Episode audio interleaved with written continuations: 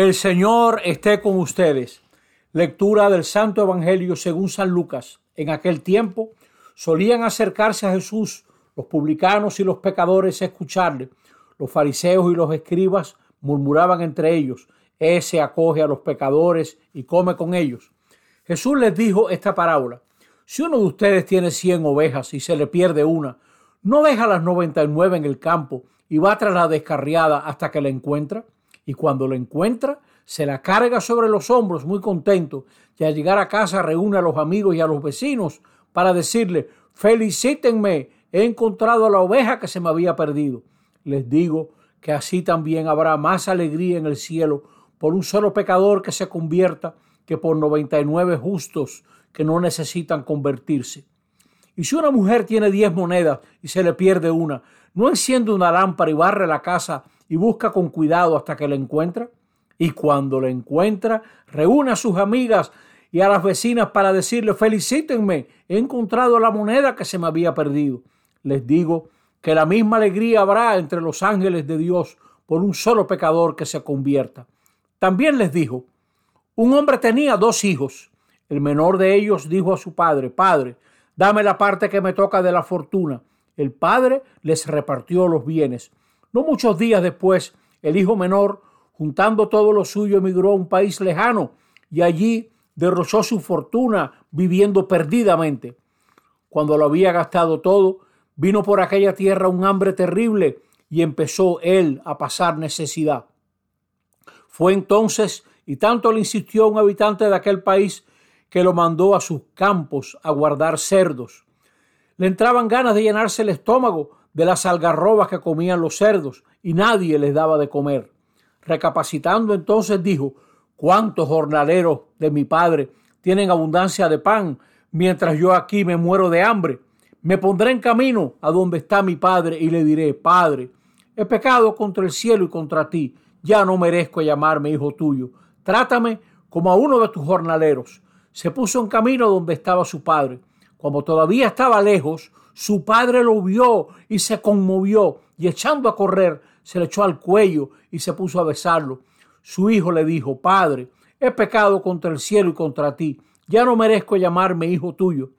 Pero el padre dijo a sus criados, saquen enseguida el mejor traje y vístanlo, pónganle un anillo en la mano y sandalias en los pies, traigan el ternero cebado y mátenlo y celebremos un banquete, porque este hijo mío estaba muerto y ha revivido, estaba perdido y lo hemos encontrado. Y empezaron el banquete. Su hijo mayor estaba en el campo. Cuando al volver se acercaba a la casa, oyó la música y el baile, y llamando a uno de los mozos, le preguntó, ¿qué pasaba? Este le contestó, ha vuelto tu hermano, y tu padre ha matado el ternero cebado porque lo ha recobrado con salud. Él se indignó y se negaba a entrar, pero su padre salió e intentaba persuadirlo. Y él replicó a su padre, mira, en tantos años como te sirvo, sin desobedecer nunca una sola orden tuya, a mí nunca me has dado un cabrito para tener un banquete con mis amigos. Y cuando ha venido ese hijo tuyo que se ha comido tus bienes con malas mujeres, le matas el ternero cebado. El padre le dijo, hijo, Tú estás siempre conmigo y todo lo mío es tuyo. Deberías alegrarte porque este hermano tuyo estaba muerto y ha revivido, estaba perdido y lo hemos encontrado. Palabra del Señor. Estamos en este domingo 24 del ciclo C, en el tiempo ordinario, y hoy tenemos estas joyas del Evangelio de Lucas cuántos poetas, cuántos literatos, entre ellos Rabindranath Tagore, se han emocionado ante estas tres magistrales parábolas.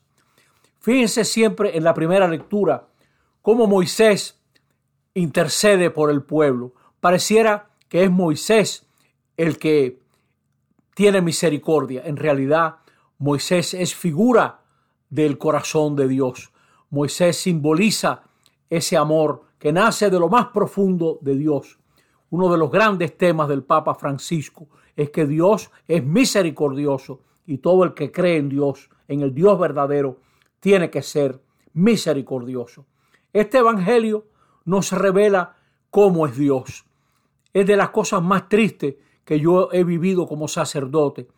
Ver tanta gente que no sabe que Dios es misericordioso, que Dios tiene entrañas, así como una mujer siente dentro a su niño cuando lo está esperando, así Dios nos siente a nosotros dentro. Dios tiene entraña y ama como las madres que siempre aman a los más difíciles, y tienen un corazón para el que se va. La promesa de Dios viene desde lo más íntimo. Es importante leer y meditar el Evangelio entero, el de hoy.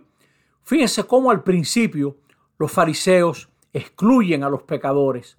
Los fariseos se sorprendan que Jesús, se sorprenden que Jesús le brinde amistad a los pecadores y deja que se les acerquen. Los fariseos son buenos a base de excluir.